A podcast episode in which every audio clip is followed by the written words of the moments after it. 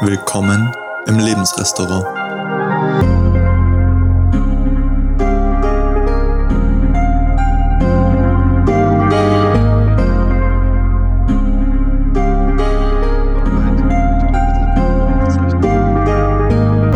Cool. So, schön, dass ihr eingeschaltet habt zur ersten Episode vom Lebensrestaurant. Heute mit einem ganz, ganz besonderen Gast. Und zwar den guten Fabian Kliche.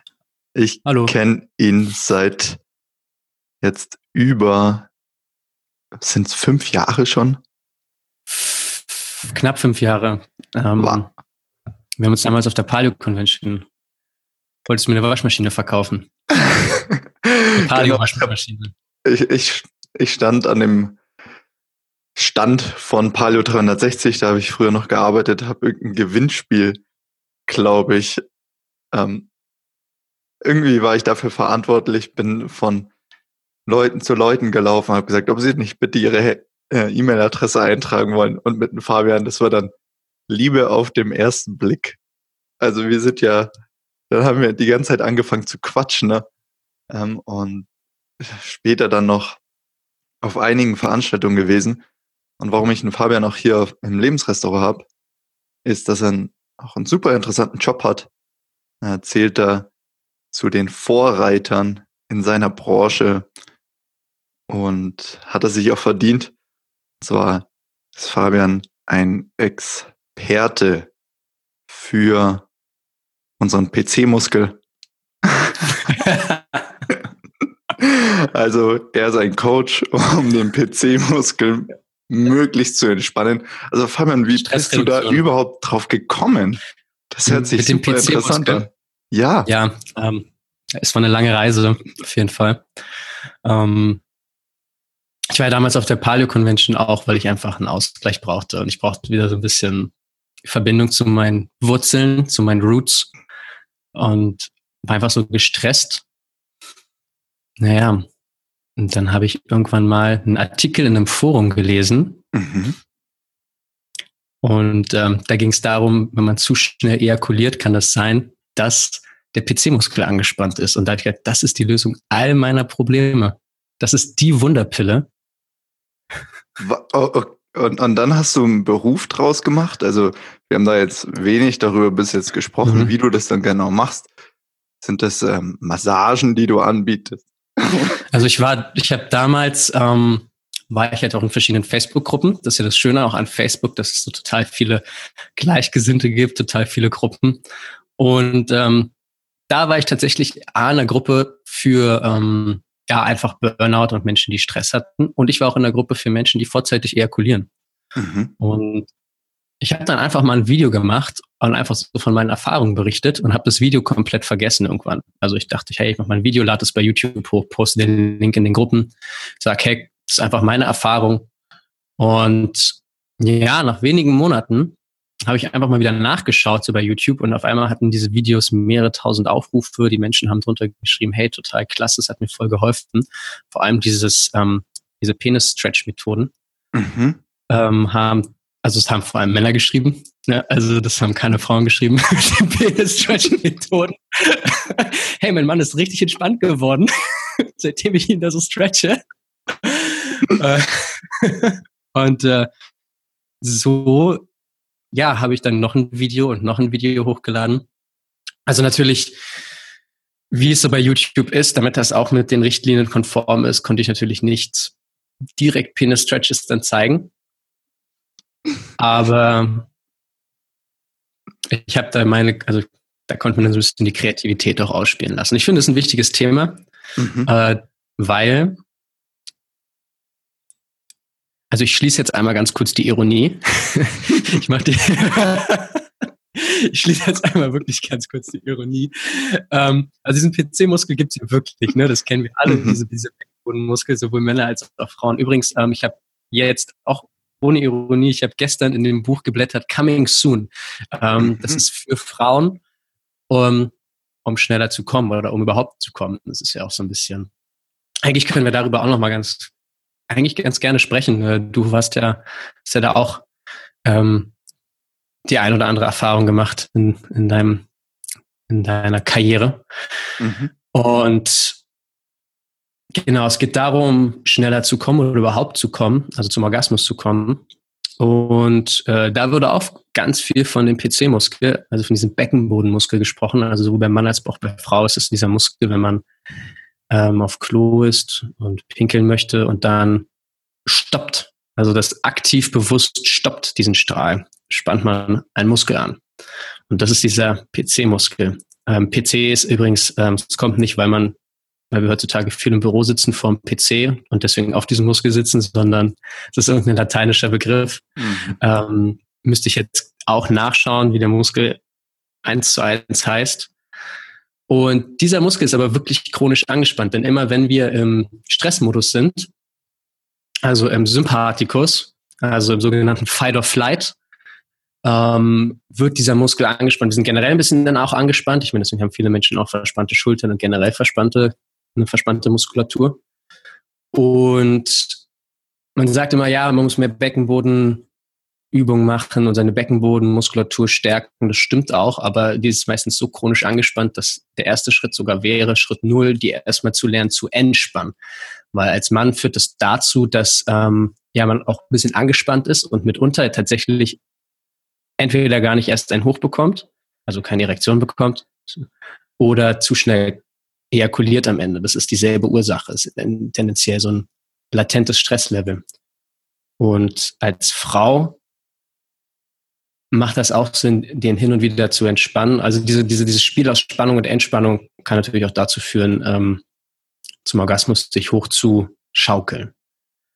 Ja, das jetzt mal die Ironie äh, außen vor gelassen. ich ich habe die, ich habe natürlich den Anfang so on purpose gesetzt. Ähm, Fabian ist eigentlich Rudercoach, er macht das sehr erfolgreich, hat eine total geile Ruderakademie ähm, aber wir haben ja letztes Mal über den PC-Muskel gesprochen und insbesondere die Vorteile, wenn man entspannten PC-Muskel hat. Und dadurch, dass es irgendwie gerade so unser, unser Thema, also unsere Passion und Leidenschaft. Nein, ich finde immer faszinierend, wenn man so kleine Dinge ändert oder sich dafür bewusst wird. Zum Beispiel merke ich es auch beim Tanzen. Ähm, mm. Wenn ich eine Figur in einer Figur bin und irgendwie sie nicht verstehe und dann finde ich das peinlich, dass ich das noch nicht verstehe und sonstiges, dann spüre ich eine Anspannung im PC-Muskel. Das ist total faszinierend und sobald ich da wieder entspanne, entspannt sich mein ganzer Körper, ich bin aufnahmefähiger und ich bekomme die Sachen einfach besser hin. Aber auf jeden Fall freut mich das, dass in der ersten Lebensrestaurant-Episode gleich mal das Wort Penis in den ersten zehn Minuten Penis, Ejakulation, Orgasmus. Die wurde weggesperrt. Ich, ich glaube, wir sitzen gerade so in, in Richtung Sexualität, bewusste Sexualität. Aber ja, es ist, ein, ist ein Riesenthema. Also ähm, frühzeitig kommen zum Beispiel auch eine riesen Tabusache. Ich habe bei ähm, Beducated gearbeitet. Das ist ein Online-Magazin für bewusste Sexualität. Und die Nachrichten, die wir da von Männern erhalten haben, also es war nicht nur das Thema, aber generell auch Kommentare, ein, eine Riesensache und ähm, was halt auch am Selbstwert und so weiter halt dann nagt. Und klar, wird halt ein Mann, wie bei ganz vielen Sachen, überhaupt nicht beigebracht. Also wir, wer zeigt uns das? Unsere, so unsere Eltern, unsere Väter, halt niemand. Pornos. Für viele Männer ist die Erziehung tatsächlich äh, der Porno. Mhm. Und ich würde behaupten, da kommt auch dann ganz viel Missverständnis her, weil dann geht der Mann da, die Frau lernt das ja auch nicht. Also ist ja bei beiden Geschlechtern so. Nur der Mann schaut halt Pornos, sieht sich, also in der Regel, würde mhm. ich jetzt einfach mal behaupten, dass ein Großteil, wenn der Junge 12, 13 wird und auf einmal feststellt, warum kriege ich jetzt zum vierten Mal am Tag eine Erektion? Ohne Grund. Im Matheunterricht. Im Matheunterricht. Warum denke ich gerade an so Lisa da drüben, warum denke ich, stelle ich mir gerade Lisa da drüben komplett nackt vor? Was ist das? Wo kommt das auf einmal her? ähm, Zurück zu Lego. Also genau, ich will wieder Lego spielen. Ich will wieder Modellflugzeuge bauen. Das lenkt mich total ab. Ähm, ich glaube dann, ja, gerade durch den jetzt auch ja Highspeed-Zugang zum Internet und ähm, nicht nur das, ich meine, über Instagram und Co. sind die, wenn die Grenzen ja sowieso noch viel mehr, also zerlaufen die ja noch viel mehr. Und holt sich seine Erziehung, sage ich mal, in einem Porno. Und ein Porno ist aber sehr, ähm, ich sag jetzt mal aggressiv. Ich glaube, deswegen funktionieren Pornos auch ganz gut, weil die so ein bisschen wie das, was Jung, Carl Gustav Jung nannte, so den Schatten innerhalb des Mannes sehr gut widerspiegelt und viele Männer da irgendwie ihre Fantasien auch aus, nicht nur Männer, auch Frauen, aber ähm, es ist so eine, so ein Schatten, so eine Schattenindustrie, weil einfach auch so diese Schatten im Menschen gefühlt ausgelebt werden können und mhm. irgendwelche Fetische und keine Ahnung was was auch gut ist in einer Art und Weise, sonst wird diese Aggression anderweitig gechannelt. Aber so lernt der Mann dann irgendwie die, die, ähm, wie Sex anscheinend zu funktionieren hat.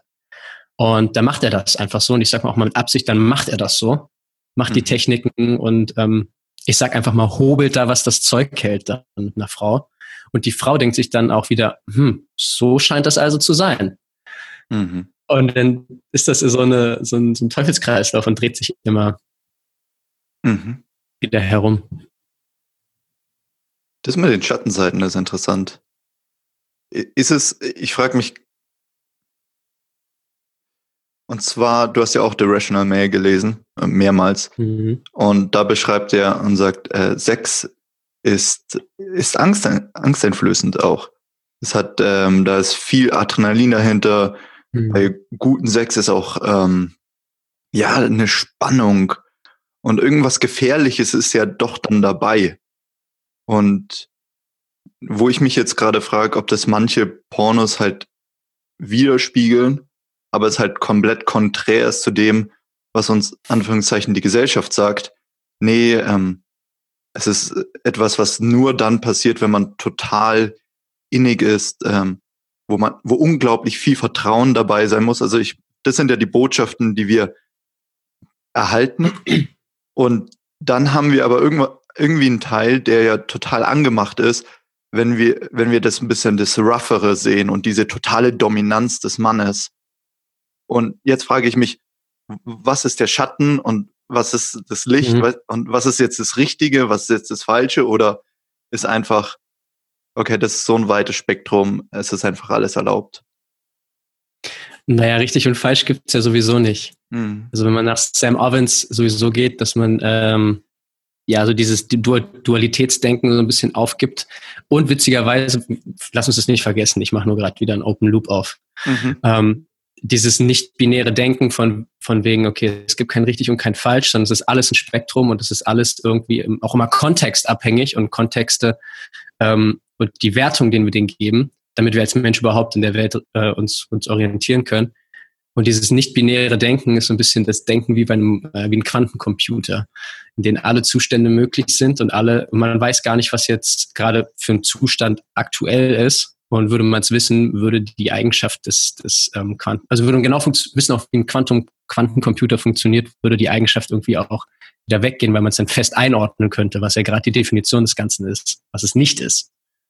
So, und ähm, mein Kopf aber es ist zwar fordert. mein Kopf tut weh.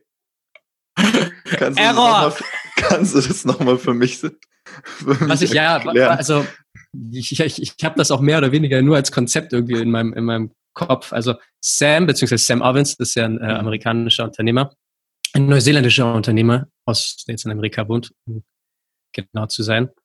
Ähm, hat in seinem, in seinem Online-Kurs und auch in einfach seinem ganzen Content, den ganzen Videos, ähm, in seiner Lehre, wenn du so möchtest, spricht er ja darüber, dass man dieses Dualitätsdenken aufgeben sollte. Das heißt, das Schwarz-Weiß-Denken. Es gibt kein mhm. Schwarz und es gibt kein Weiß, sondern es gibt einfach zwischen Schwarz und Weiß so ein Riesenspektrum. Und je nachdem, wie, ich sag jetzt mal, die Umweltbedingungen sind, wie die, wie der Kontext am Ende ist, ähm, muss man da agil sein, auch mit seinen, mit seinen Wertungen ähm, von gut und schlecht. Das heißt, ein Gut gibt's nur in einer ganz spezifischen Situation mit ganz spezifischen Umständen zwischen mit ganz spezifischen Menschen, also in einem Kontext. Und so ähnlich, das habe ich mich in der letzten Woche, ich einfach nur ein oder zwei Artikel zugelesen zu Quantencomputer, mhm. die halt nicht auf dieser binären, ähm, klassischen äh, Computer, also wie so ein klassischer Computer funktionieren, der ja nur nach eins und null funktioniert, das heißt an und aus. Und so rechnet ja auch der Computer. Aber dieses an, aus, dieses lineare Funktionieren ähm, ist bei dem exponentiellen Fortschritt, den wir aktuell sehen, irgendwann nicht mehr ausreichend. Also ganz viele herkömmliche Computer können einfach komplizierte mathematische Modelle einfach nicht mehr darstellen, weil die Rechenpower zu langsam wächst. Und deswegen, und nicht nur deswegen, es forschen Wissenschaftler an diesen Quantencomputer. Ich glaube, ganz verstanden habe ich das auch nicht. Aber es, die, die, die, die Idee ist ähm, ja letztlich, letztlich genau das gleiche wie diese Welle-Teilchen, ähm, dieses Welle-Teilchen-Paradox der, der Physik vom Licht. Das heißt, es gibt nicht, es gibt keinen eindeutigen An- und keinen eindeutigen Auszustand, sondern diese Superposition, so nennt sich das, ähm, ist immer, ist immer da. Das heißt, an und aus gibt es irgendwie gleichzeitig und, oder irgendwas dazwischen. Es gibt also kein an und aus, sondern es gibt so, der, der Lichtschalter ist halb umgelegt und mhm. auch dann passiert irgendwas. Äh, und das fand ich eigentlich ganz, ganz interessant. Wie kommt es, dass ein Sportler, Athlet, Rudertrainer sich mit Quantenphysik auseinandersetzt? Wir dürfen nicht vergessen, dass wir auch immer noch bei den äh, Orgasmen waren. Ja. ich wollte den Sprung Aber, jetzt nicht direkt machen zu. Okay, wie kommen wir jetzt von dem Quanten Quantencomputer wieder zurück zum PC-Muskel? Zum PC-Muskel. Kann man dich an- und ausmachen und Gibt es bald Quantenpornos oder worauf wollen wir raus? Also, also ich glaube ganz kurz, das, äh, warum das, ähm, warum ich mich damit auch beschäftige, ist einfach Neugier, Neugier fürs Leben. Mhm. Also irgendwie gibt es an jeder Ecke äh, einfach immer wieder was zu entdecken, immer ein Rätsel. Und äh, irgendwie so diese Begeisterung, etwas zu verstehen, ist, glaube ich, ganz groß. Carl, Carl Sagan hat das, glaube ich, ähm, Ecstasy of Understanding genannt. Und da passiert mm. ja auch wirklich was im Kopf, dass wenn man was verstanden hat, wie so ein kleines Mini-Feuerwerk im, äh, im Kopf angeht. Und es fühlt sich einfach gut an. Hm. Ich folge einfach mal kurz den Impuls. War das bei dir in der Schule schon immer auch der Fall, dass du da total neugierig warst oder kam das erst so im Laufe von eigentlich nach der Schule und zum Eintreten vom eigenen Unternehmen und so weiter, dass hm. es das befeuert hat? Ähm, nee, ich glaube, das gab es schon immer. Diese Neugier, vor allem diese Neugier, ähm, ich sag mal, die Matrix hinter Dingen zu verstehen. Das heißt, es war immer so diese, das ist immer dieser, dieser Quest, diese, diese, diese Reise dahin, ähm, das offen, das ist, das ist irgendwo noch was, hin, dass alles nur Symbole sind, dass hinter etwas Offensichtlichem noch irgendwie so eine zweite Welt verborgen ist, äh, die dieses Offensichtliche erzeugt. Also diese, wie aus dem Film Matrix, die Realität ist nicht das, was du denkst, sondern dahinter steckt noch viel mehr. Ähm, am einfachsten ist das wirklich auch am Körper. Das ist irgendwie die, finde ich, die einfachste Möglichkeit, äh, sich da reinzusteigern ist. Du siehst den Körper und vor allem, da kommen wir auch so ein bisschen zum, zum Sport, äh, du siehst einen Körper, du siehst einen Athleten, aber um diesen Athleten voranzubringen oder um diesen Körper in irgendeiner Art und Weise zu modulieren, also ich sage schon fast zu programmieren, muss man halt verstehen, wie Systeme, die komplett unter der Oberfläche, unter der Haut funktionieren, äh, also die dort sind, funktionieren, um das sozusagen zu programmieren. Ähnlich wie eine Website, wo dieser Code dann dahinter ist und irgendwie mhm. diese diese Neugier, wie, wie funktioniert dieser Code und wie ähm, es sind so diese Ursache-Wirkung-Beziehungen. So, ich drücke hier was am Code und dann verändert sich das auf der Webseite. Und ich verändere hier was am Code und auf einmal verändert sich da was an der Webseite. Und das ist irgendwie so ein, es fasziniert mich einfach schon immer irgendwie. Ich glaube aber, dass die Schule tatsächlich das zwischenzeitlich auch äh, ein bisschen ausgetrieben hat. Mhm. Weil dieses ja. ganze Fragen nach warum, warum, warum einfach, die wird so ein, bei den meisten Lehrern, nicht bei allen, es gibt viele gute Lehrer, aber dann so ein Ende gesetzt, weil wir müssen jetzt mit dem Stoff weiter durchziehen. Ich kann mich noch ganz genau daran erinnern, als ich irgendwann mal, ich glaube noch im Studium oder so, saß ich dann mal am, an meinem Schreibtisch und dachte mir, oh mein Gott, ich liebe es zu lernen. Ich finde es ja voll geil. Wie so ein Schwamm für Wissen zu sein. Oh mhm. mein Gott. Und davor habe ich halt immer Lernen so viel mit Schule assoziiert. Das ist irgendwie, okay, ähm, nee, natürlich, Lernen stinkt, finde ich überhaupt nicht, also ist langweilig und alles. Und irgendwann mal, wenn man sich dann mit Dingen beschäftigt, die wirklich cool sind, ähm, das dann total Freude macht und auch sehr schnell geht. Das fand ich ganz äh, interessant dann eben auch mit dem Video, was hier Klausi in unserer Mastermind gepostet hat, über die unterschiedlichen Lerntypen und den Mythos darüber. Du bist nicht eine, der visuelle Typ oder der auditive Typ oder sonstiges, sondern wenn du eine relevante Information auf egal welchem Weg präsentiert bekommst, dann kannst du die, die wirklich merken. Und das ist egal in welcher Form. Da, das fand ich faszinierend und da frage ich mich immer, aber wann, wann ist es wirklich eine relevante Information für mich? Also wa warum ist jetzt zum Beispiel eine Information über Ernährung oder jetzt auch sowas wie der PC-Muskel oder Quantenphysik, warum ist das jetzt relevanter als, äh, als früher eigentlich irgendwelche Gleichungen zu lösen? Was würdest du sagen? Na, man kann es vor allem direkt auf sein Leben anwenden. Mhm. Ich meine, das, ich weiß nicht, geht dir wahrscheinlich genauso, entweder im Studium oder auch in der Schule, ist so diese, so ein Satz, der dann immer so vorherrscht, dieses, wozu brauche ich denn das später? Das brauche ich doch gar nicht mhm. später. So, und ich glaube, da fängt das halt an, dass die Leute, dass die Kinder, die Studenten, wie auch immer, das nicht sehen, wo das halt Relevanz in ihrem Leben oder Bedeutung in ihrem eigenen Leben hat. Und man hat immer das Gefühl, für jemand anderes zu lernen. Was auch nicht schlecht ist, wenn es aus einem, aus der Einstellung des Dienens kommt. Aber das kommt in dem, in dem Alter überhaupt nicht aus dieser Einstellung, sondern es ist ja ganz normal, dass man da erstmal auch um sich selber sich sorgen möchte. Und dann aber das Gefühl hat, man muss für jemand anderen, also und, und für jemand anders lernen. Also es ist ein Zwang.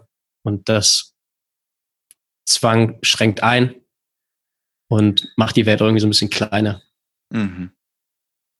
Weil mit, weiß ich jetzt nicht, wie alt ich da war, aber mit zehn, äh, in der, oder in der zehnten Klasse, ähm, sich irgendwie über Zustände von Atomen zu, zu unterhalten, ist, wenn man halt einfach nur neugierig ist und sagt, hey geil, wie funktioniert die Welt und sich vorstellen kann, dass das gerade auch im echten Leben passiert, dann hat man wieder diese Relevanz aktuell in seinem Leben, diese Nähe. Also wenn ich mir vorstelle in der Chemie oder noch besser in der Ökologie, man hat Ökologie in der Schule und kann irgendwie rausgehen und schafft es so direkt diese Verbindung zu erzeugen, zu sehen, ach krass, hier der Baum, ja, der ist jetzt so gewachsen, damit er irgendwie die ökologische Nische hier im Wald einnimmt. Krass, sehe ich, ah, jetzt sehe ich das auch direkt. Ich fand das auch immer faszinierend, wenn man Sachen, die man in der Schule hatte, mal echt gesehen hat, aber nicht im Kontext der Schule, also nicht unbedingt im, im, im Chemiezimmer oder im Physikzimmer, sondern wirklich draußen. So eigentlich im Alltag. Da hat man irgendwie, finde ich, diese Connection geschafft oder schaffen können. Aber sonst fehlt das halt. Und dann wirkt das so, ja, halt so trocken, weil klar, man kann auch Bierdeckel sammeln, aber warum sollte man das tun? Mhm. Ich glaube, was mich auch immer fasziniert, ist einfach dieses Feedback von der Welt. Irgendwie, du hast ja. was verstanden, ne? du hast den Code irgendwie geknackt, du verstehst eine Ursache-Wirkungsprinzip und plötzlich erfährst du einfach mehr Erfolg. Sagst, oh, geil. Genau, wie eben die PC-Muskelgeschichte, sagst, wow, ich fühle mich viel entspannter beim Sex. Ähm, Nicht nur beim Sex, auch im Alltag. Auch im Alltag. Es geht länger, ich habe dadurch irgendwie ein positiveres Selbstbild und so weiter und so fort. Also alles irgendwie relevante Informationen, die irgendwie das Leben leichter oder schöner machen. Mhm. Ja, und ich glaube aber auch viele, ähm, also jetzt, ich komme aus Berlin, hier ist auch so der Veganismus ähm, weit verbreitet. Mhm. Und auch als selbst jemand, der verschiedene Ernährungsformen, Sportformen und sowas ausprobiert hat, finde ich, kommt ganz häufig dann diese, auch, ist auch so ein Spektrum, dass man halt anfängt, das umzusetzen und Erfolge zu merken, vielleicht, aber irgendwann tut man dann etwas und liest und will, dass diese Ideologie funktioniert und es fehlt so, also es ist so ein Nebel, also man, man ist nicht mehr reflektiert genug, um zu checken, tut es mir gerade wirklich gut. Mhm. Und äh, gerade so was Ernährung angeht, da finde ich, spielt auch ganz viel so, so ein moralisches Statusspiel dazu. Also, ah, ich bin moralisch höherwertiger als du. Finde ich auch bei vielen, bei vielen Hippies ähm, der Fall, dass, dass so Peace, Love, auf Peace, Love and Happiness getan wird, aber es ist eigentlich nur eine Ideologie wie einen, ähm, eine Rolle, die man sich überzwängt, um halt, oder sich überstülpt, um irgendwie im sozialen Gefüge sich moralisch höher zu stellen. So, ich brauche, ich muss, ich will gar kein Geld verdienen. Ich bin schon so happy. Mhm. Wer bist du eigentlich, dass du Geld verdienen willst? Mhm. So. Und ähm, das ist auch eine Sache, die mir im letzten halben Jahr mehr, auf, mehr, mehr aufgefallen ist, so zu fragen, okay, wenn ich mal ganz brutal ehrlich zu mir bin, an wie viele Dinge glaube ich, die ich einfach nur will, dass sie so funktionieren, aber eigentlich, wenn ich mal ganz ehrlich bin, ah, funktionieren die nicht. Aber weil ich mich mit dieser Ideologie identifizieren möchte, weil das irgendwas in mir auslöst. Hm, an, hast du da konkrete Antworten erhalten? Also wo du sagst, okay, daran hast du früher geglaubt, weil du gehofft hast, dass es wahr ist, aber sich als falsch herausgestellt hat? Ähm, bei mir waren es viele, viele Supplemente.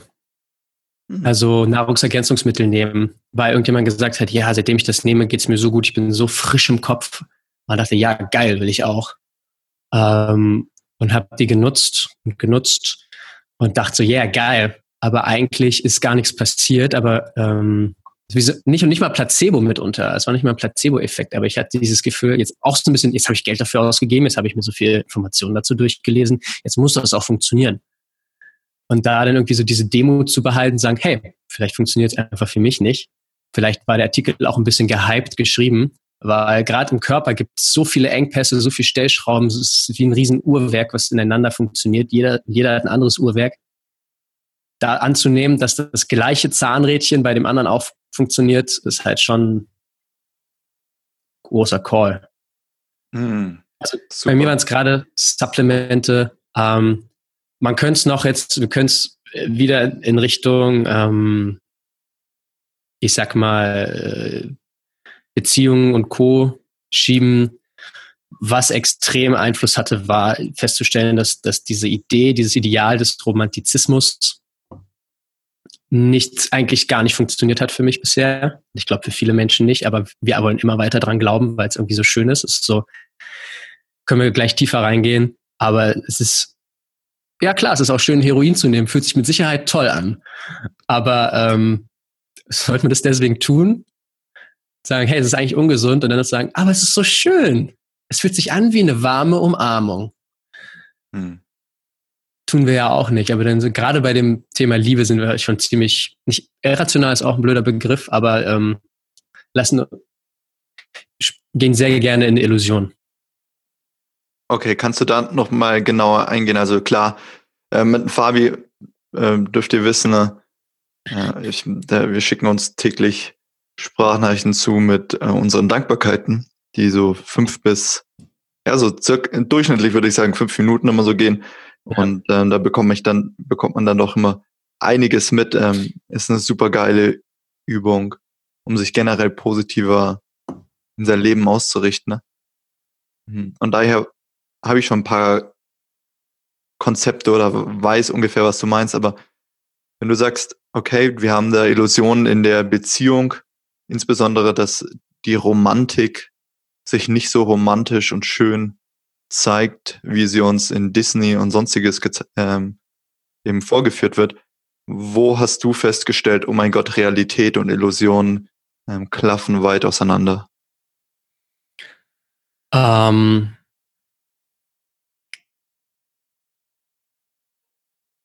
Puh, ich glaube, es hat angefangen, als ich mal so ein bisschen meine, früher war ich einfach so, man nennt es so in dieser Community, in dieser Red Pill Community, auch in dieser ähm, Pickup Community, also dieses, ich möchte als Mann Frauen kennenlernen mit Techniken und Taktiken, was auch aus einem extremen Mangel herauskommt, äh, in den meisten Fällen nennt man sowas Nice Guy. Also ich bin immer lieb und nett äh, zu Frauen und an sich hoffe ich dadurch was zu bekommen. geben mhm. die wenigsten zu, aber es ist dieses, ich bin lieb und nett und versuche deswegen ich, am Ende Sex zu bekommen. Äh, oder auch weibliche Zuneigung darf man gar nicht äh, unterschätzen. Diese, diese Anerkennung von Frauen ist für einen Mann natürlich riesig und da könnte man jetzt auch nochmal eine Riesentür aufmachen äh, mit Animus, Anima, Jung und so ein bisschen die Bindung zur eigenen Mutter und auch zum Vater zu lösen, was, glaube ich, bei vielen Männern in der heutigen Gesellschaft ähm, durch fehlende Initiationsrituale gar nicht geschieht. Und deswegen halt auch immer wieder die Suche nach diesem weiblichen Mutterschoß da ist. Und die wird auch immer ein bisschen da sein. Das ist irgendwie auch ähm, ganz natürlich, aber vor allem psychologisch. Und ich habe halt festgestellt, in den letzten Jahren habe ich das eigentlich immer gemacht. Also die, dieses sehr nett sein, ähm, Angst, Angst vor Ablehnung von Frauen, vor allem von Frauen, wo ich auch ein bisschen emotional investiert bin und auch festgestellt, wie sehr ich dann diese Frau idealisiert habe.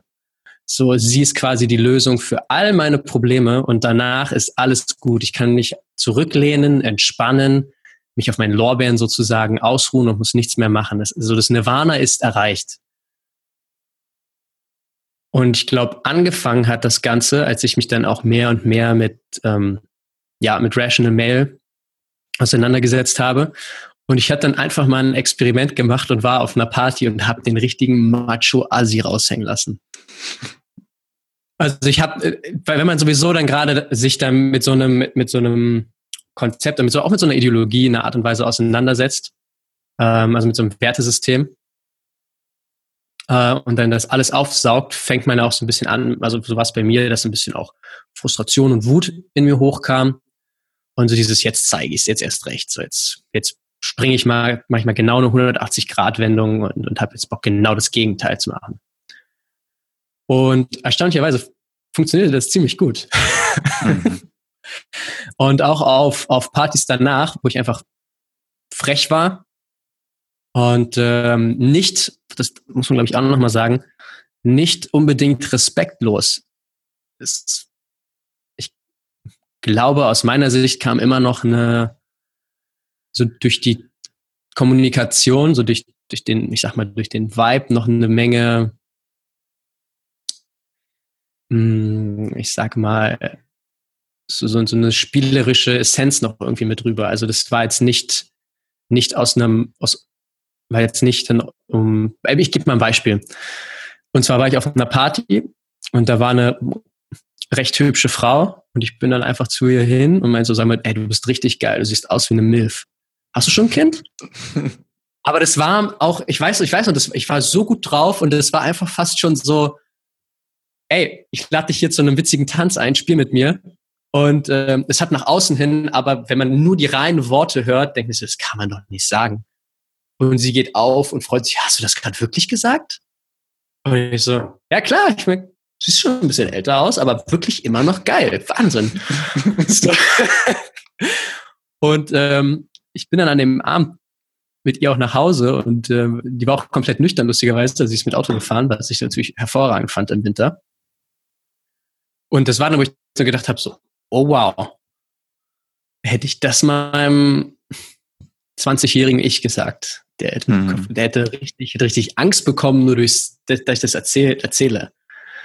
Und das hat dann so ein bisschen Stück für Stück äh, auch so ein altes Bild zerbröckeln lassen. Und natürlich auch, wenn man nicht überlege, wie oft war ich in irgendeine Frau verliebt und festgestellt habe, okay, es hat nicht funktioniert in der Art und Weise, also Beziehung, Nähe, Intimität. Und ich war eigentlich ziemlich kaputt und fertig und das nur durch diese Vorstellung, sie ist, sie ist die eine, so sie ist die, die Göttin ah, mit, einem, mit einer Aura. und ähm, da haben wir uns auch viel hin und her geschickt, auch so Alain de Botton drückt das sehr schön aus, dass dieses Idealisieren auch enormen Druck auf die andere Person einfach aus, also auflegt, so was, was auch nicht schön ist. So einmal muss diese Person unbewusst subtil das alles erfüllen. Und ja, das dauert auch ein bisschen, so das dann zu integrieren und so in dein Leben zu integrieren und sich auch immer wieder so daran zu erinnern, yo, eine andere Person löst nicht alle deine Probleme ähm, und macht nicht irgendwie das Leben auf einmal wundervoll und zum, zum Nirvana, so zu einem mhm. Zauberwald. In dem, Zum sicheren Hafen. Ja, sicheren Hafen, in dem Feenstaub überall herumschwirrt. Milch und Honig fließt. Genau, das jetzt sind wir wieder ein bisschen weit. Ja, aber das ist eine harte, also eine, du, du sagst es jetzt mit, mit vielen lustigen Metaphern, aber es ist eigentlich eine harte Realisierung. Ah ja. Also so zu sagen, okay, ich habe, da ist, da ist Leid, da ist Unruhe, Unzufriedenheit, oh mein Gott, äh, das eigen, also die Gesellschaft oder das Konzept sagt vor, ja, du musst einfach die richtige finden und dann heiraten. Und dann sind, äh, es ist ein ganz großer Teil des Leids irgendwie eliminiert. Aber in einem jungen Alter dann schon zu sagen, nee, Moment, das stimmt nicht. Das, das ist äh, nicht das, was ich sehe. Das ist ja schon ein gutes Stück. Hm. Ja, ich glaube, ähm, da haben wir aber auch einfach, also so eine, ich sag mal, dass so ganze Weltbilder zerstört werden, das hatten wir auch schon häufiger. Also ich denke, mhm. also in meinem Fall war es ganz extrem, irgendwann im Studium so festzustellen, fuck, was will ich hier überhaupt? Das ist, was mache ich hier? Was, warum, warum renne ich da irgendwie mit? Und dann setzt man sich auch so auseinander oder sowas in meinem Fall mit alternativen Lebensstilen, Unternehmertum und dann dieses so sehen, wow, da gibt es noch ganz andere Wege und ich hatte die ganze Zeit Scheuklappen auf und eventuell ist das Leben damit sogar viel besser. Und ich glaube, da entsteht natürlich dieser Frust so von wegen, warum war ich so dumm, dem zu folgen. Aber das Schöne daran ist, ich habe so ein Buch gelesen, das heißt Letting Go. Und mhm. der schreibt er das ganz schön, wo er meint, es ist eigentlich schön festzustellen, wie unschuldig wir alle als Menschen so ganz tief sind. Und gerade wegen dieser Unschuldigkeit haben wir auch den ganzen Müll gekauft, weil wir es nicht besser wussten in dem Zeitpunkt. Und das war damals eine gute Idee. Und das ist eigentlich mehr wie, wie mit so einem kleinen Kind, wo ein Kind einfach es nicht besser weiß und einen Fehler macht und man einfach so komplett vergebend und, und äh, behütend damit umgeht. Und ich glaube, das ist auch wichtig, dann klar, diesen Frust auch zuzulassen, der gehört dazu, aber dann gleichzeitig irgendwie auch mit sich selbst so dann cool zu sein und zu sagen, hey, schau dir mal die gesamte Geschichte, deine eigene persönliche Lebensstory an. Und ähm,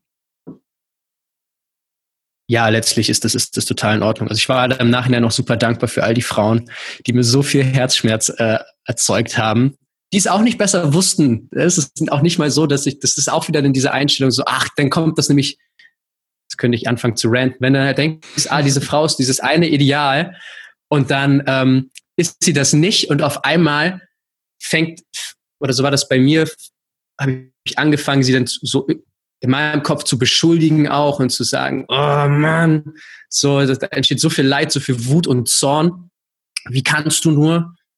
Ich bin so ein guter Typ, warum habe ich dich nicht verdient? Mhm. Ähm,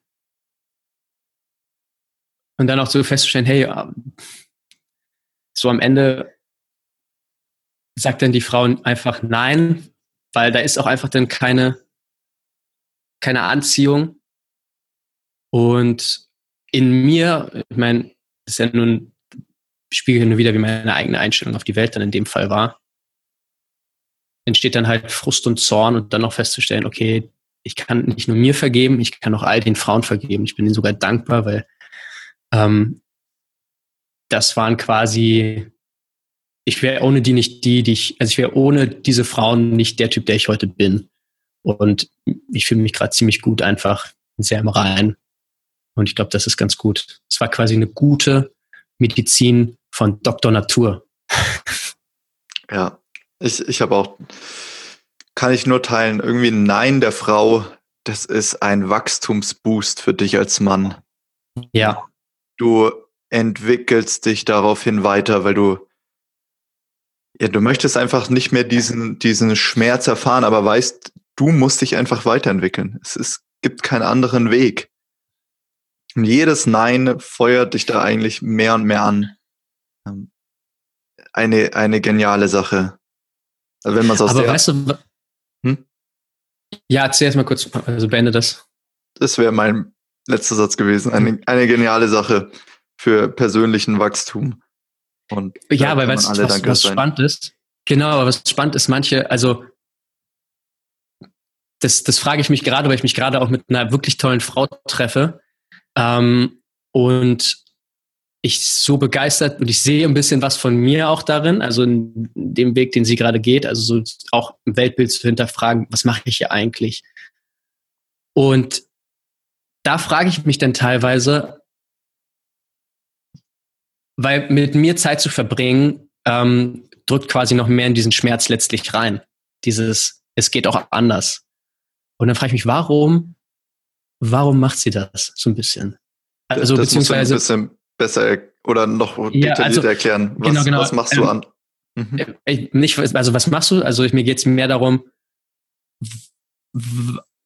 warum haben manche Menschen diesen inneren Drang so zur Wahrheit und zu dem, ich will es aber jetzt wissen und so dieses, ich kann mit diesem nagenden Gefühl nicht leben und ich weiß irgendwo ganz unterschwellig, ähm, je, die, die Verantwortung abzugeben und auf jemand anderen zu, zu, zu übertragen, ist nicht die Lösung. Weil wie viele Menschen führen so ein unbewusstes Leben und in solchen Situationen werden von einer Frau abgelehnt und damit wird nur dieses Weltbild bestätigt, ja, ja, Frauen sind scheiße, bla bla bla, verstehst du eh nicht. Ähm, bei wie vielen wird dieses Weltbild verstärkt? Und dann gibt es aber immer Menschen, die dann sagen, Moment, kann es auch sein, dass irgendwas an mir liegt? Kann es sein, dass es da eine tiefere Wahrheit gibt, die ich gerade nicht sehe? Gibt es eine Matrix dahinter? Mhm. Ähm, und da irgendwie dann dranbleiben. So, das, das habe ich mich halt auch gefragt, weil ich komme, wie gesagt, ich war früher super unsicher auch und ähm, frage mich dann immer noch manchmal, aber warum konnte ich denn auch gerade in so einer großen Entscheidung von wegen Studium, Nicht-Studium und Abbrechen, wo alle, früher auch so ein Mitläufer gewesen, wo alle irgendwie diesen Weg gehen, warum war ich so naiv, sage ich mal schon, zu sagen, ich kann einfach nur mit diesem nagenden Gefühl nicht leben und muss jetzt irgendwie dem Herzen folgen. In dem Moment, das war so, ich frag, wo kam das denn her? Wo kam diese Kraft her? Das finde ich Hm. spannend. Ist das eine offene Frage oder hast du da eine Theorie? Das ist, eine, das ist eine offene Frage. Mhm. Sehr cool. Schöne, schöne, viele schöne Sätze dabei. Insbesondere da möchte ich noch mal kurz rein mit diesem Loslassen und eigentlich zu erkennen, wie unschuldig man ist und wie viel man noch zu lernen hat und dass diese ganzen Fehler ja gehören dazu. Also mir fällt es persönlich super schwer. Ich habe immer irgendwie noch den Anspruch Mhm. zu sagen, Mensch, eigentlich hätte ich es besser wissen müssen. Oder bei dem, bei dem ersten Dreh schon rausfinden oder oh mein Gott, irgendwie wiederholen sich doch hier Fehler, was, was also was ist, was ist hier los? Ähm, und diese Kindlichkeit wieder zu bekommen und zu sagen, Moment, ich bin eigentlich total unschuldig, ich daddel hier eigentlich rum im, im großen Spielplatz des Lebens, im Lebensrestaurant und mein Gott, Fehler, Fehler passieren. Äh, Das fällt mir, jetzt wenn wir darüber reden, ist cool, die Sätze fließen, das scheint irgendwie, da scheint einfach das ganze System so zufrieden damit zu sein, aber das wirklich im Alltag umzusetzen, ist eine ganz andere Hausnummer. Ja, ich glaube im Alltag, so wie jetzt, wir schauen jetzt auch so ein bisschen aus der Vogelperspektive und dadurch fällt es natürlich deutlich einfacher. Ne? Mhm. Und im Alltag ist das so akut und die Tendenz, sich dann sofort damit zu identifizieren, ist so groß und da auf diesen Zug aufzuspringen und zu sagen, ah, jetzt geht's wieder um Leben und Tod gefühlt, Mhm. ist halt so viel näher. Ich glaube, diese Distanz dann immer zu wahren und immer ra komplett rauszuzoomen und zu sagen, vielleicht sogar, okay, ich lebe einfach noch. Ich kann gerade einatmen, ich kann gerade ausatmen. Ich habe eine Decke über den Kopf, es fliegen keine Geschosse durch die, durch die Welt. So. Ähm, läuft. Alles anderes Bonus. Cooler Einstellung. Was wieder so, so, so dank, diese, diese Dankbarkeit und Demut auch irgendwie ist. Aber da muss man dann auch wieder von viel loslassen, wenn einem dann erzählt wird, ja, ähm, Status, Auto, Uhr, erstmal monetäre mh, Statusbilder zu nehmen oder als Mann dann vielleicht viele Frauen haben, vielleicht auch als Frau, hey, du musst auf jeden Fall einen Partner haben, ohne Partner bist du nix. Oder was ist denn falsch mit dir, wenn du keinen Partner hast, bist du nicht attraktiv? Äh, alles sowas, was dann irgendwie auch wieder von außen so kommt. Und das auch erstmal aufzudröseln und für sich festzustellen, stimmt das für mich, stimmt das nicht für mich? Das braucht auch ein bisschen. Mhm. Was ist eigentlich zurzeit deine größte Herausforderung? Äh, Money Mindset. Mhm. Ähm, also die größte ähm, Herausforderung ist es, ein bisschen mehr Verantwortung zu übernehmen und so ein bisschen, äh, ist ein schönes Paradox, ähm, das Kind loszulassen oder den Jungen. So dieses, äh, ist das Puer, Puer Eternus oder sowas, ähm, das unendliche Kind, diese hm. Peter Pan-Geschichte. Das ist auch wieder nicht richtig und nicht falsch. Ich merke aber in meinem, in meiner Selbstständigkeit und in meinem Unternehmen will ich halt einfach gerade keine Verantwortung übernehmen und nicht sagen, okay, ich, so, ich, ich leg wieder los. Weil ich Angst habe, mir einen goldenen Käfig zu bauen, weil ich Angst habe, meine Freiheit zu verlieren. Mhm. Und da kamen dann auch viele andere Sachen, Money Mindset, also wie stehe ich eigentlich zu Geld? wo du mir geschickt hast, äh, hier diesen, diesen Kurs Concierge, diese, diese, ähm, diese Website und meinte so, so along the lines, also mit dem Motto, ey, wenn wir das einfach auf Deutsch übersetzen, könnte man damit hier so viel Kohle machen. Und ich dachte mir dann so, oh, irgendwie fühlt sich das gerade richtig schlecht an. Mhm. So, obwohl das einfach nur, es ist einfach nur eine Geschäftsmöglichkeit. Und es ist auch super gut, sich immer wieder äh, bewusst zu machen, wo gibt's noch Probleme und wo gibt's quasi äh, Potenzial, etwas der Gesellschaft auch zur Verfügung zu stellen. Und ähm, habe ich auch gemerkt, boah, da ist so viel Schwere hinter diesem, hinter diesem Wort Kohle sowieso, aber auch hinter Geld generell. Und das, deswegen hängt das auch so miteinander zusammen, so Verantwortung übernehmen, auch, auch zu sagen, hey, ich, ich bin es mir wert, verdammt viel Geld zu verdienen und ich bin damit kein schlechter Mensch. Mhm. Ähm, weil ich nehme auch nicht anderen Menschen etwas weg. So, das ist so gerade mein, mein Gedankengang.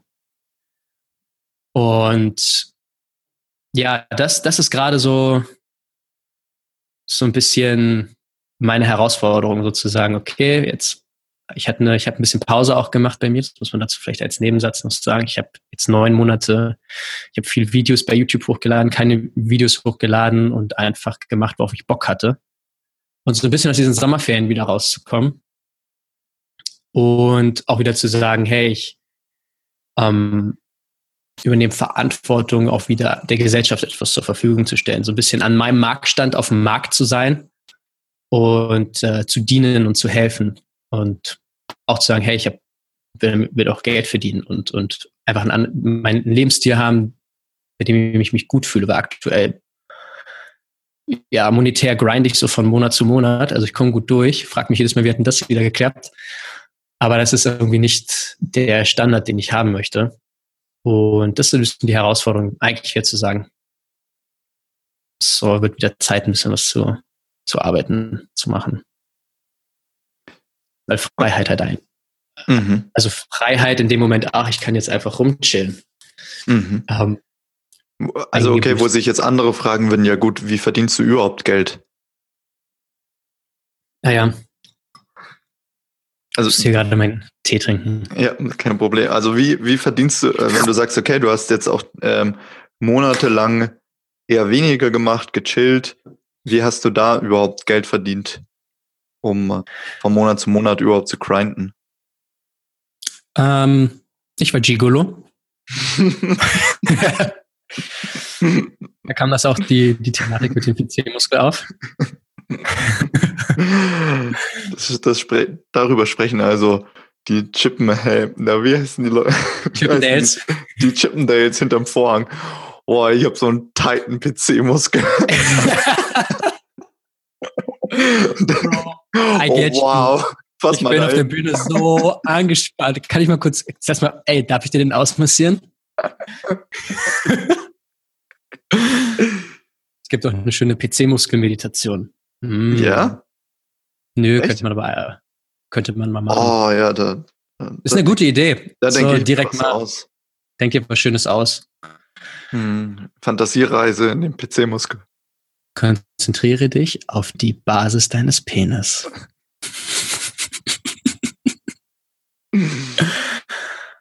Okay, nochmal back zur, zur Frage. Also im Grunde nur zur Klärung, weil du halt ein genau. System geschaffen hast, das dir eigentlich, also wirklich nebenher ähm, Geld einbringt.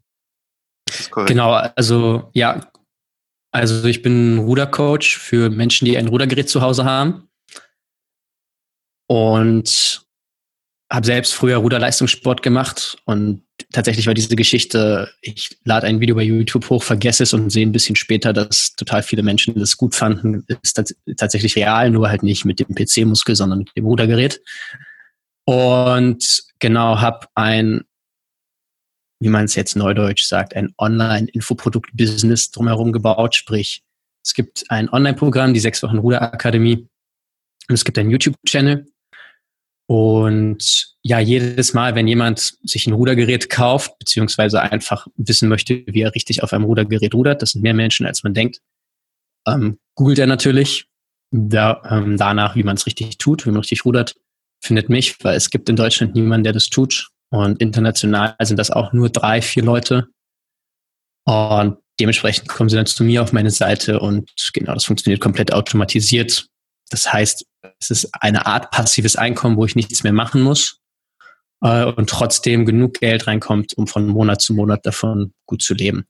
Es ist quasi Hartz IV on Steroids. ja, noch. Und so, hat, so hat jedes Unternehmen gestartet. Noch, also deswegen kann ich auch äh, es ganz gut verstehen, dass man irgendwann vielleicht bequem wird, wenn man regelmäßig einfach eine Einnahme hat, weil was sollst du denn jetzt noch machen? Mhm. Ähm, zu meinem Hinterkopf, dass für mich auch so lange ein Traum war, so ein Online-Business zu haben, bei dem ich, ich sag mal, dann auch erstmal schauen kann, was ich wirklich will. Mhm. Und das hatte ich dann. So, dann ist eine riesenlange Heldenreise, eine riesenlange Reise zu Ende gegangen. Und das ist wie so eine Identitätskrise und so ein Loch. So wie wenn man eine Beförderung bekommen hat, vielleicht, oder wenn man irgendein riesen Lebensziel geschafft hat, was man immer wollte, was man idealisiert hat. Mhm und dann festzustellen, das ist gar nicht der sichere Hafen, sondern, jo, es geht ja weiter. Mhm. Und ich glaube, das war so die, die Challenge der, der letzten neun Monate. Und genau deswegen war es mir auch möglich, da komplett rauszugehen. Was übrigens eine super Sache ist. Also jeder, der das machen möchte und Ideen dazu hat, do it, weil auf die Art und Weise lernt man so viel über sich selbst. Es ist so ein geiler Weg zur, zur Selbsterkenntnis. Ähm, und ich glaube, davon brauchen wir einfach mehr auf der Welt. Also mehr Menschen, die sich mit ihrem, mit sich selbst auseinandersetzen. Und wo ist da noch die Zeit, wenn man 40, 60 Stunden die Woche arbeitet, aber das Gefühl hat, irgendwas stimmt dabei nicht. Ich meine, ich will jetzt gar nicht den, ich sag mal, normalen Weg kritisieren. Es gibt so viele Menschen, für die ist das richtig und die haben ihre volle Erfüllung da drin. Aber so für Menschen, die dann merken, so, hm, irgendwie, irgendwas so Mord da. Wo soll noch die Zeit sein, nach bei 40, 60 Stunden mal wirklich für sich Zeit zu haben? Man ist ja dauerhaft im Kreuzfeuer wieder vom, vom, vom gesellschaftlichen Leben und hat gar nicht die Chance, mal zu sagen, Piano, ich ziehe mich mal zurück für eine Weile. Es ist auf jeden Fall einfach inspirierend, was in der heutigen Zeit möglich ist oder was ich kann mir einfach vorstellen, dass das auch der Trend sein wird. Und immer mehr oh, ja. und mehr Coaches und Berater kommen raus und die kommen dann auf Ideen, eigene Projekte und Produkte zu kreieren. Also was noch vor ein paar Jahren äh, wie so ein viel zu guter Traum klingt, äh, sehe ich sich bei so vielen Freunden jetzt dass es immer mehr ähm, so rauskommt. Also es müssen nicht unbedingt Online-Kurse sein. Mein Gott, hier Freunde von uns, die äh, Proteinpulver verkaufen und sonstiges, aber gleiches System. Und äh, spannend, äh, dass da irgendwie, also für mich gefühlt so eine Welle vom Unternehmertum nochmal geschieht. Mhm. Daher ein ganz anderes Mindset, äh, ganz andere Regeln, Vorstellungen, Ziele gebraucht werden, als noch ja, als noch vor 30, 40 Jahren. Ja, es wird auch ein bisschen notwendig, weil die Technologie so viel alte Jobs einfach übernimmt. Äh, also die Innovation. Und dementsprechend, ich letztens ein geiles Interview gehört von, der heißt, heißt der Paul Pilsner, ich bin mir gerade nicht sicher. Äh, der meinte, immer wenn es eine hohe Arbeitslosenquote gibt, heißt das, dass mitunter die Technologie, ähm, also dass, dass wir eine große technologische Innovation haben, was wiederum bedeutet, dass diese Menschen sich dann wieder neue Jobs in einer Art und Weise suchen, suchen müssen. Neue Jobs werden erschaffen und das ist ja auch so ein bisschen das, was ein Unternehmer letztlich macht. Ähm, nicht ein, in einem Job arbeiten, sondern sich einen Job erschaffen. Und einen Job erschaffen kann man nur, wenn man ähm, ein Problem löst, was dann am Markt ähm, mit Geld quasi bestätigt wird. Also man valides Feedback bekommt, ob dieses Problem wirklich wertvoll ist oder nicht. Und es ist ja nicht so, dass wir, äh, das kann man natürlich denken, so, ach naja, aber es gibt ja, manche Jobs muss es immer geben. Ja und nein. Ähm, den Job des Jäger, Mammutjägers gibt es auch nicht mehr. Ganz extrem. Das ist ein mhm. äh, jetzt sehr schwarz-weiß gedacht.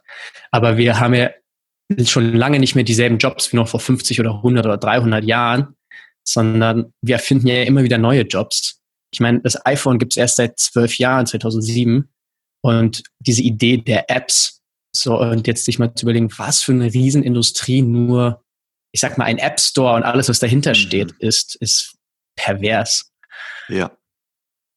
Und wenn immer mehr und mehr Maschinen das Ganze übernehmen, gibt es immer mehr und mehr kreative Berufe auch. Und es gibt ja nicht nur genau, wir sind jetzt in einem, ich würde mal behaupten, in Richtung, ja, eher in einem Bildungssektor, also dass man sagt, bringen Menschen etwas bei.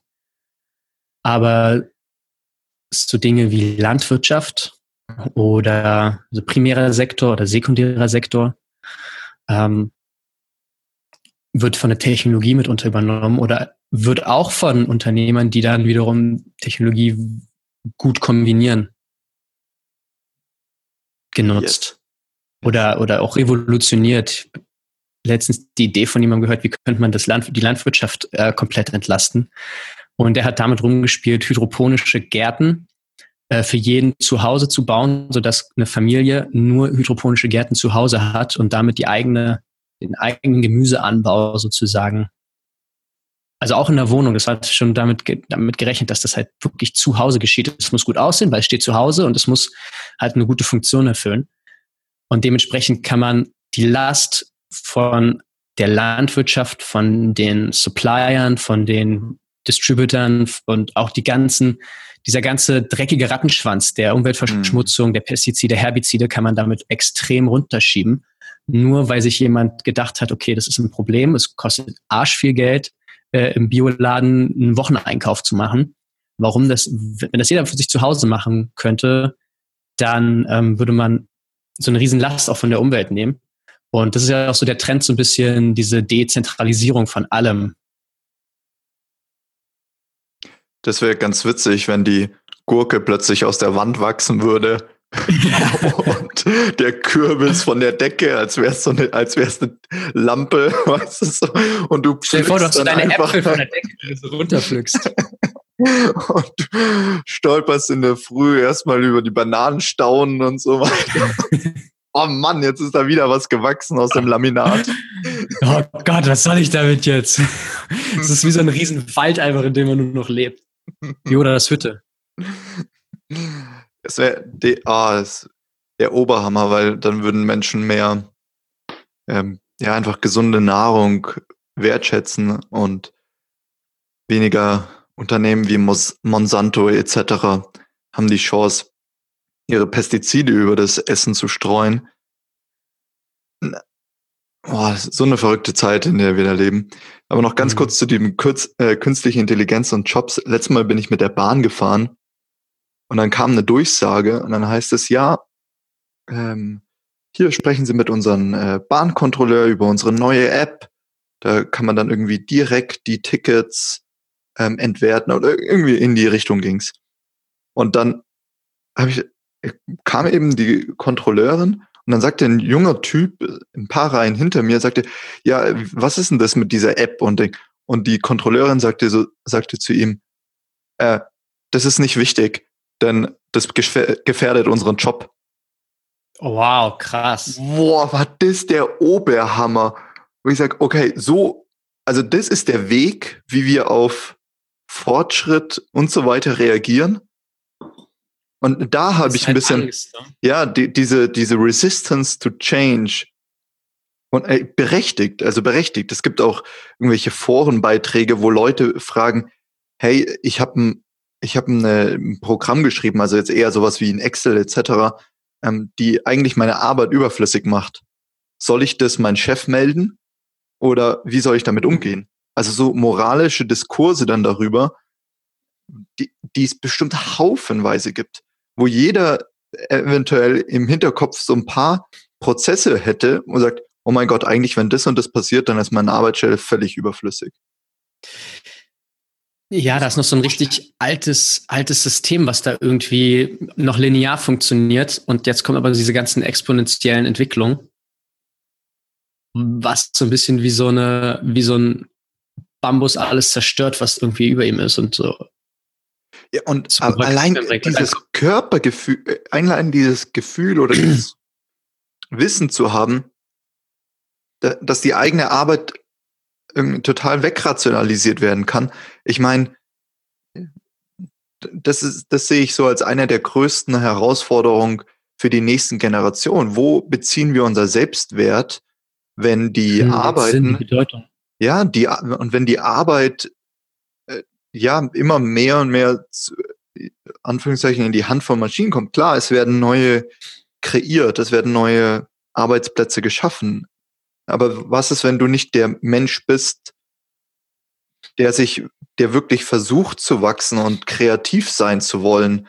Und so, eine, riesen Herausforderung.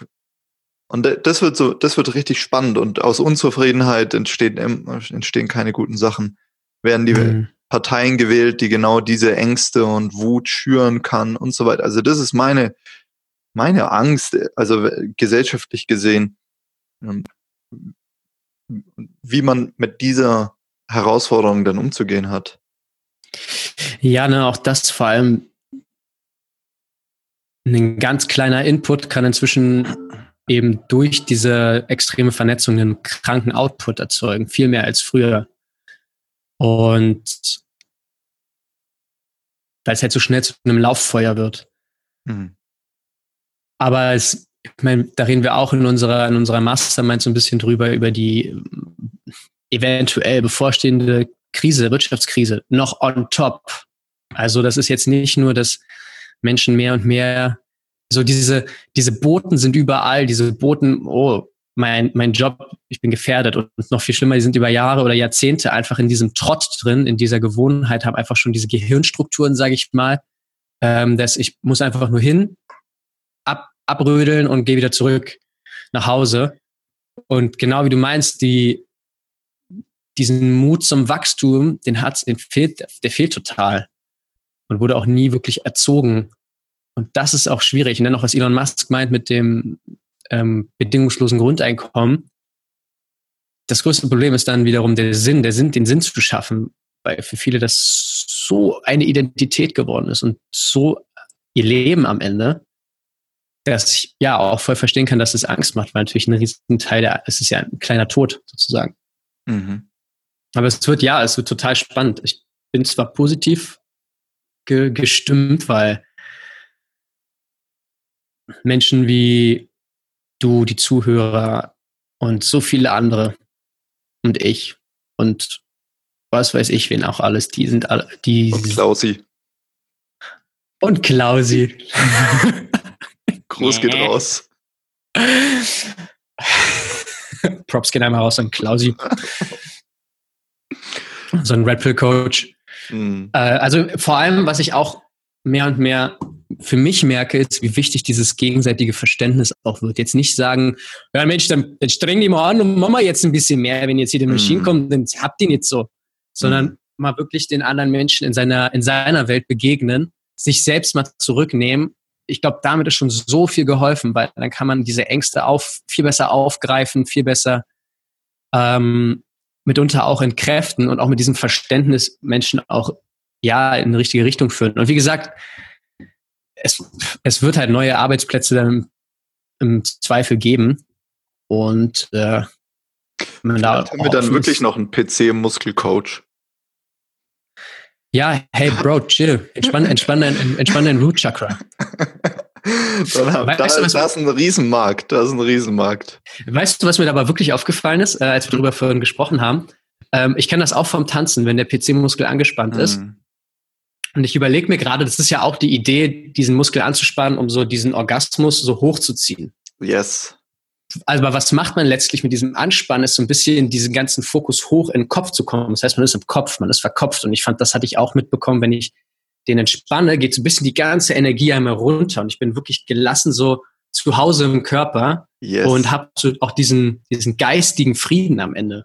Nicht komplett natürlich. Es ist jetzt nicht so, dass ich, ich entspanne und auf einmal ist hier oben alles abgeschaltet. nur, der Buddhismus äh, hat total falsch verstanden. Das ist der Buddhismusmuskel. Leute, chillt euren Buddhismusmuskel. Das ist der Buddhismus. Ich, paradox, ich glaube, das würde wirklich super vielen Meditierenden helfen, wenn man so ein Konzept wie den Buddhismusmuskel etablieren würde und sagt, entspann nicht deinen Geist, weil dadurch ist ja die Aufmerksamkeit irgendwie im Kopf. So, mhm. und jeder Gedanke, der dann aufkommt, ist dann wieder, oh mein Gott, ich habe irgendwie versagt, hat nicht funktioniert, aber wenn man, ähm, also erinnere ich mich, wenn man mir früher gesagt hat, hey, konzentriere dich einfach auf, während du meditierst, auf deinen Bauch oder deinen Buddhismusmuskel oder was auch immer, äh, das hätte mir äh, viel schneller geholfen, eine geistige Klarheit und Frieden zu entwickeln. Also daher gar nicht so eine doofe ja. Idee.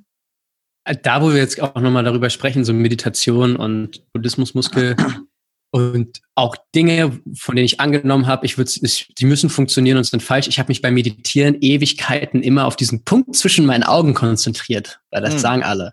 Mhm. Und äh, jetzt, wo ich für mich, habe ich mich festgestellt, wenn ich mich auf den Buddhismusmuskel, also den PC-Muskel konzentriere oder einfach alles, was unterhalb meines Halses ist, yes. ähm, konzentriere, ist das viel besser. Also ich komme, ich komme, der Fokus ist nicht im Kopf, auch nicht, auch nicht an der Nase, wo der Atem äh, ein- und ausströmt, sondern ich konzentriere mich auf meine Sitzknochen, konzentriere mich auf meine Füße und die Verbindung zum Boden, konzentriere mich auf die Schwerkraft, alles, was irgendwie mehr mit dem Körper zu tun hat. Und so steigt einfach dieses Körperbewusstsein und automatisch nimmt dieses Geplapper im Geist ab. Natürlich kommt das auch auf, aber ich habe für mich das Gefühl, weil ich so sehr in meinem Körper so bin, macht das gar nichts aus. Also ich bin viel zentrierter dann auch. Also auch da wieder, konzentriere dich auf dein drittes Auge, öffne dein drittes Auge. Ähm, konzentriere dich erstmal auf den Buddhismusmuskel. das wird jetzt übrigens getrademarkt. ich renne jetzt gleich äh, zum zum Patentamt. Mir, ich kaufe mir eine Domain dabei. Buddhismusmuskel. Ja, es, in, stimme ich 100% zu. Ich merke das auch im Alltag, umso mehr gegroundeter ich bin. Ich finde, das hört sich so dumm an, aber dieser Spruch, ähm, breathe into your balls. Ja. Also hier von, ähm, oh, wer, war, wer, war, wer ist der Elliot gute nochmal? Ja, Elliot Hals, wo man sagt so, what? Soll ich meine Eier atmen? Was ist denn das für ein Quatsch? Aber es ist, das ist echt eine Hilfe. So, du atmest tief runter und groundest dich dadurch. Bist nicht im Kopf. Wie du sagst, Gedanken kommen mal auf, aber irgendwie bist du in einem anderen State. Es ist so, als wäre es total in Ordnung, dass sie da sind und du verfängst dich nicht daran. Ähm, es ist kein Sog. Total du fühlst dich halt gegroundet, halt wirklich geerdet, beziehungsweise halt ja. wie ein Baum, der nicht nur ein kleines Wurzelwerk hat und einen riesen, riesen Baumkrone, was genau. man so ein genau. bisschen mit dem, mit dem Kopf dann irgendwie die Vögel, die herumzwitschern, so zwitschert es auch im Kopf, mhm. sondern du hast halt auch ein tiefreichendes Wurzelwerk, was ähm, dich wie so, zu, so, zu so einem Fels in der Brandung am Ende macht. Mhm. Durch dieses Med Erden. Ja, meditierst du eigentlich gerade regelmäßig? Ja. Also ich hm. mache. Wie ist da deine ähm, Gewohnheit? ein bis zweimal 15 Minuten. Manchmal habe ich auch Bock noch ein drittes Mal oder habe einfach das Gefühl. Ähm, die Gewohnheit, jetzt wieder viel einfach nur 15 Minuten da sitzen und halt auf den Körper konzentrieren, einfach im Körper sein, vor allem ja, so ein bisschen auch tagesformabhängig, stelle ich mir halt vor, dass meine Füße Wurzeln schlagen und das ähm, immer so ein kleiner Buddy-Check sozusagen. Und meistens einfach nur da sitzen. Und für mich habe ich auch wieder so eigene Traumreisen, also eigene Meditationsreisen entdeckt, die ich ganz gut finde. Die, ähm, wie die du auf YouTube gefunden hast oder die du dann selber in deinem Kopf äh, Habe ich, hab ich mir selbst geschrieben. Ähm, ah, und selbst aufgesprochen? Habe ich mir auch aufgesprochen, aber Super. am Ende weiß ich grob jetzt, wenn man es einmal gefühlt, wenn man selbst einmal aufgesprochen hat, dann ist das so drin, dass einfach man das auch, finde ich, in der Visualisierung, ist eigentlich eine Visualisierung, dem folgen kann. Hm. Es gab auch gerade so eine von Ram Das, so eine coole Alchemy of Heart Meditationsserie. Äh, eine, die ich sehr geil fand, war ähm, dann habe ich auch noch nie gedacht, so beim Einatmen sich darauf konzentrieren, dass alles Gute, alle Liebe der Welt durch die Nase in den Körper kommt und beim Ausatmen entweder das schlechte Energien rausgehen oder man seine eigene, ähm, seinen eigenen Geist so ein bisschen in die Welt haucht und mhm. damit so ein bisschen die Grenzen auch zerfließen lässt. Cool. Das ist, das ist so dieses, habe ich mal Bock zwischendrin eine Meditation zu machen, wenn ich das Gefühl habe, ja, ist irgendwie ein bisschen schwer hier alles oder um einfach mehr, mehr, mehr State-Meditation, wenn du so willst, um irgendwie den State ein bisschen zu ändern. Ja. Aber morgens, morgens, morgens erden. Hm, coole Sache. Ja, mir gefällt es auch, in der, am Morgen einfach mal innezuhalten und versuchen sozusagen seine Energie irgendwie an andere Menschen zu schicken. Also zu sagen, wenn ich weiß zum Beispiel, ähm, okay, du möchtest irgendwie den und den Umsatz knacken, damit du einfach einen besseren Lebensstil hast, dass ich mir dann vorstelle, okay, und dir mhm. das halt wünsche und dann sag, pass auf, du, da weiß ich, dass du das Ziel hast, okay, ich gebe jetzt, äh, ich schick's dir sozusagen diese Art von Energie oder ich weiß, eine Freundin, die hat gerade Magenprobleme und sonstiges, so, okay, ich schick diese Energie halt raus. Und das ist so geil, weil A, das macht dich liebevoller im, während dem ganzen Tag und ähm, du, du kannst ja nur etwas geben, wenn du etwas hast. Also gibst du dir automatisch eigentlich selber auch das Signal zu sagen, hey cool, ähm, ich habe finanziell, gesundheitlich und so weiter, ich bin so, go, go, hier, Energie raus, pack's raus, so viel wie geht. Und äh, das, das ist irgendwie eine ganz äh, schöne Sache, die, ähm, also ich könnte mir eigentlich kein, kein besseres Ritual so am, am Morgen vorstellen, du sagst, geil, ich schenke meinen Freunden und dann kann man das ja erweitern. Ne? Da kannst du ja eine ganze Energiefeld machen, wo das die ganze Erde einhüllt und pipapo und so weiter, wo du sagst, cool, Mann, du gibst hier irgendwas weiter. Ähm, klar, Visualisierung, klar, man, man kann eventuell nichts messen oder wir sind noch nicht in der Lage. Ähm, aber das war auch paradoxerweise so eine Lektion, die ich ähm, von meinem von meiner Ayahuasca-Zeremonie mitgenommen habe. Oder so ein Bild. Weißt du, dass jeder Mensch an so einer Quelle selber hängt und die ganze Zeit Energie erhält und dann kannst du ohne, ohne Probleme sozusagen das weitergeben. Und das war irgendwie eine schöne Sache. Weißt du, welcher Film das auch thematisiert? Hm? Äh, Avatar. Hm. Bei Avatar ähm, gibt es diese Quelle Aowa, und mhm. diese Waldbewohner können sich halt mit der Verbindung setzen und dann setzen sie sich ja auch an diesen Baum und connecten sich gegenseitig, um diese Energie in diese, zu diesem Baum zu schicken, dass der wieder, war das der Baum oder waren es die Waldtiere? Die Waldtiere waren das. Und das fand ich, das hat mich ziemlich berührt. Mhm. Ähm, und das ist das, was du beschrieben hast, auch so eine Art, ich glaube, es nennt sich Meta-Meditation, ne? dieses ähm, Compassion Meditation. Mhm. Äh, vor allem finde ich es schön, wenn du halt wenn man sich darauf noch wirklich konzentriert, das auch zu spüren.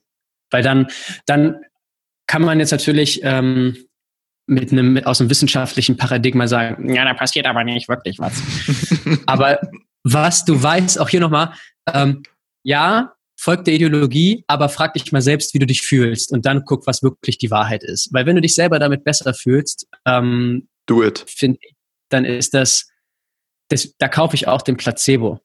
Ähm, und ich finde, da darf man auch nochmal kleine, weil wir vorhin viel über ähm, Dinge idealisieren und etwas sozusagen aufbauschen, das eigentlich gar nicht so ist, auch da mal fragen, wie fühle ich mich eigentlich wirklich, wenn ich mir vorstelle, diese eine Frau ist die Lösung aller, aller Probleme. Ist das wirklich schön oder merkt man so dieses leicht eklige, ah, ich bin so ein bisschen abhängig, ah, dieses, mm. Weil es fühlt sich auch, wenn man mal wirklich in seinen Körper und in seine, zu seiner eigenen Wahrheit mal so reinfühlt, merkt man eigentlich, dass das nicht geil ist. Mhm. Und ich merke das gerade mit, mit der, ähm, mit der, mit der Frau, mit der ich mich treffe, der habe ich halt auch gesagt, hey, pass auf, also ich finde dich klasse und ähm, ich möchte aber eine offene Beziehung. Und ich habe den Schritt auch gewählt, weil ich weiß, dass das ein riesen Wachstumsding ist und ich fühle mich teilweise so gut, wenn ich ihr einfach wünsche, dass sie auch andere, also so dieses, ich teile sie gerne, weil ich will auch, dass andere Männer diese tolle Frau erfahren. Warum soll ich die mhm. besitzen wollen? Und mhm. umgekehrt auch dieses, und ich wünsche ihr das ja auch. Ich wünsche ihr auch, dass sie da verschiedene Dinge ausprobiert. Wenn sie es denn möchte, wenn sie es denn möchte, wenn sie das nicht möchte, hey, cool. Aber so zu sagen, ich wünsche der Person alles, was ihr im eigenen Wachstum in irgendeiner Art und Weise, was sie da unterstützt und nehme mich zurück, ähm, tut schon fürs eigene Gefühl. Es gibt ein so viel mehr, wie du sagst, Abundance, Fülle. So, ich habe das schon, ich brauche nichts mehr dazu. Ich bin schon erfüllt. Feeling. Auch durch dieses, ich schieß Liebesbälle äh, an meine, an meine, an meine Freunde. Um, das ist auf jeden Fall ein eine coole Perspektive. Du musst halt schon, also um zu sagen, okay, hier, du bist so eine tolle Frau, ich möchte, dass du sozusagen mehr, also dass, dass mehr Männer im Genuss kommen, also da brauchst du schon echt ein, ja, ein, ein Mindset, du sagst, okay, du, du hast einen gewissen Wert. Du bist schon zu dem ja. Mann gereift, der, der diese Dinge und diese Konzepte halten kann. Du, und die Ironie der Sache ist, der Mann bin ich ja noch gar nicht. Mhm. Also ähm, es ist nur so dieses Bewusstsein, ich weiß, dass das quasi, ich muss mich da ins kalte Wasser werfen, um schwimmen zu lernen. Mhm. Und aber auch dafür brauchst du vielleicht eine gewisse Art von Entwicklung, äh, weil sonst geht das ganze System kaputt und äh, krass. weil zu viel auf einmal, zu viel wegbricht auf einmal. Ähm, aber ja, finde halt für mich, also es ist ja auch jetzt nicht, wie gesagt, nicht besser oder schlechter. Ich sehe genauso groß die, die Vorteile von einer festen Beziehung, ich sehe die Vorteile von einer Ehe. Ähm, es gibt da auch kein richtig oder falsch. Es ist halt eine Art, was tut, also auch was tut mein, was, was, was ist für meine Entwicklung wichtig und dementsprechend auch für die Entwicklung der anderen Person. Also das war jetzt kurz in einem Satz gesagt. Wir haben natürlich viel länger drüber geredet. Mhm. Ähm,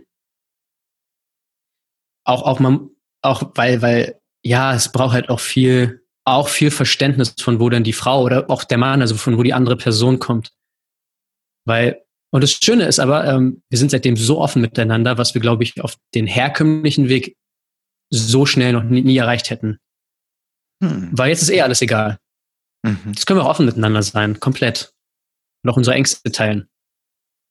Und das fand ich auch interessant. Sie meint, spannend. Wo vorher nur Mauern waren, ist plötzlich irgendwie so eine Brücke da. So Zitat. Und ich dachte so, oh, geil, geile Frau. Wo ich auch sagen müsste, geile Frau. Wahnsinn. Mm. Um, und ja, also man muss sich da immer wieder, man ist nicht im sicheren Hafen, ne? also auch immer wieder, auch was du schon sagst, diese, dich da, da diese Verantwortung übernehmen und sich verpflichten, sich selbst gegenüber irgendwie immer wieder diesen, diese Liebe auch auszusch also aktiv auszuschütten. Nicht mhm. hoffen, dass das irgendwann automatisch kommt, sondern es ist immer Proaktivität. Okay, wir haben einige Themen, sind wir durchgaloppiert. Gibt's wir, wir haben noch nicht mehr über den Orgasmus und so irgendwas von Anfang an gesprochen, glaube ich. Da sind wir noch nicht durch. Aber macht nichts. Das, ich, weiß, ich weiß nicht mehr, was wir da hatten. Ich habe im Hinterkopf immer noch, dass irgendwas, irgendein Open Loop ist nicht geschlossen. Ja, richtig. Irgendwie in, ähm, im ersten Teil irgendwie de, das zweite Thema nach PC-Muskel. Absatz 3, ähm, Satz 5. Das bekommen dann die Mitglieder im Member-Bereich. Ja. Schreib's in die Show Notes. Ja, Also, hat nächste Mal. richtig viel Spaß mit dir gemacht. Fand ich auch. Ähm, war vor allem eine wilde Achterbahnfahrt. Definitiv, wir sind echt gesprungen und das ist schön. Das ist, zeichnet doch ein gutes Gespräch aus. Genauso soll es sein.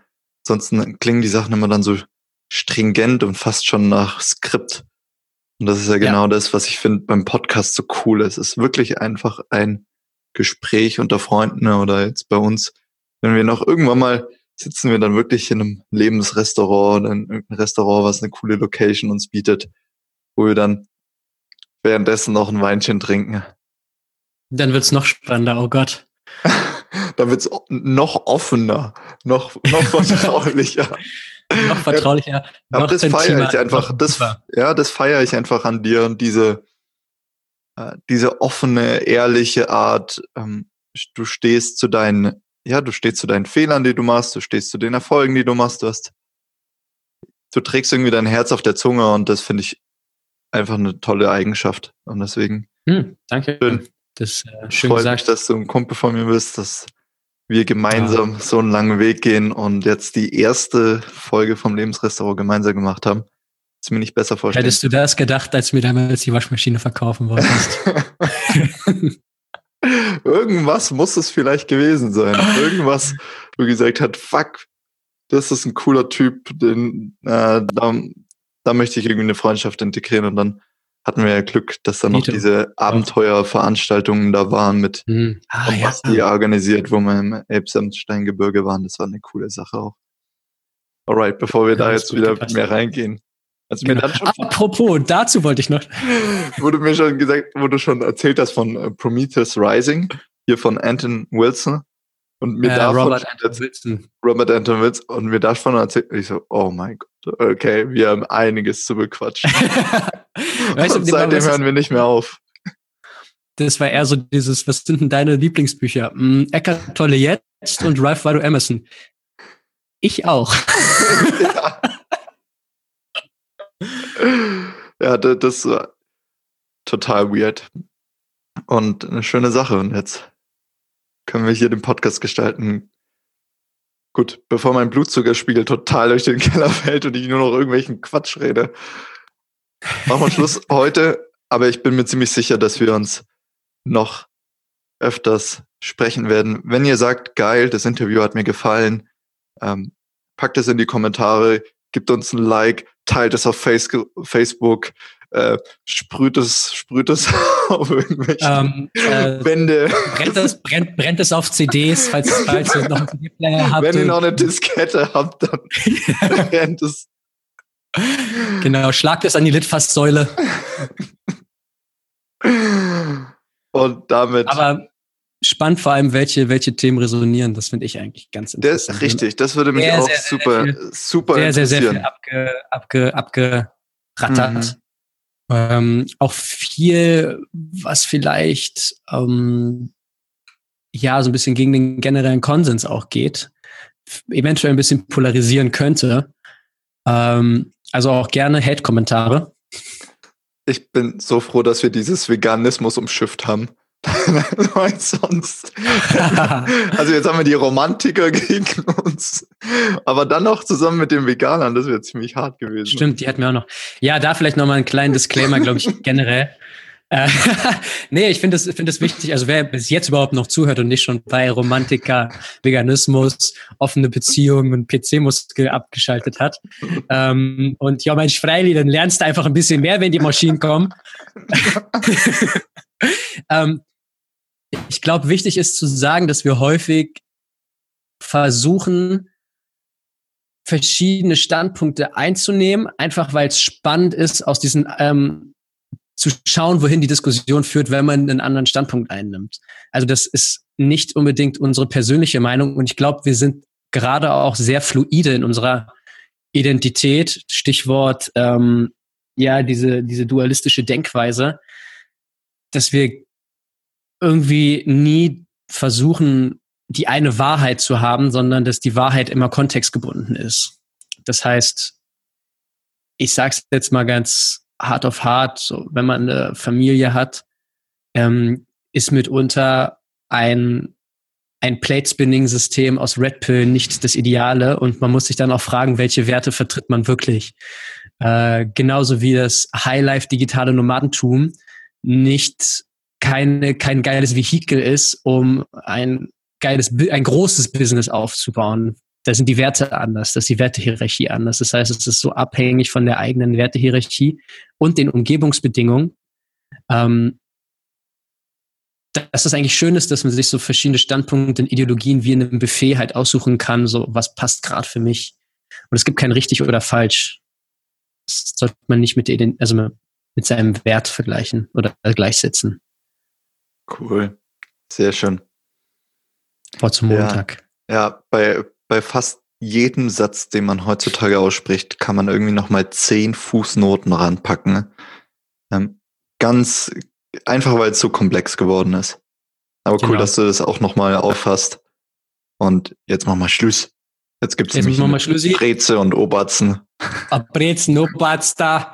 Ja, schönes, schönes Helles jetzt hier. Gell? Ja, ja, ja, das haben wir uns jetzt verdient. Am Montag ist ja schon halb zwei. Haben wir schon das Helles verdient.